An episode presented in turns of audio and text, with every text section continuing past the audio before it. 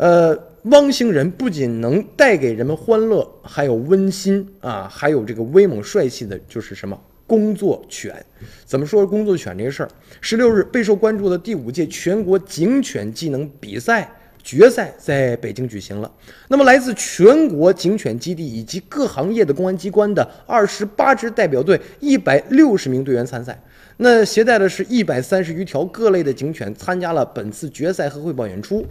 决赛当中呢，各参赛队员啊携的各种犬类吧，是各式各样，反正全是名犬呐。来角逐什么物证搜索呀、血迹搜索呀、搜捕、搜爆、搜毒八个比赛科目的单项和团体名次。那么我们来夸夸我省的这支考本啊，这我省的这个警犬考本在单项搜索科目比赛当中是斩获了第一名。它在模拟房屋现场被干扰破坏的前提之下，依然是沉着冷静，以两分二十二秒满分的成绩夺得了冠军。哈尔滨市。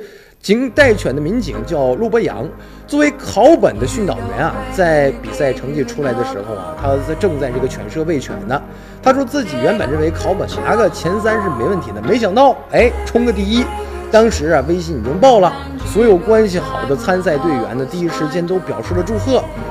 而自己得知成绩以后啊，一直挺激动的，伴随着一种醒不过神来或者不敢相信的喜悦。那么谈起考本这个听起来有些时髦的名字，这陆博阳笑着说呀，自己对他寄予了厚望。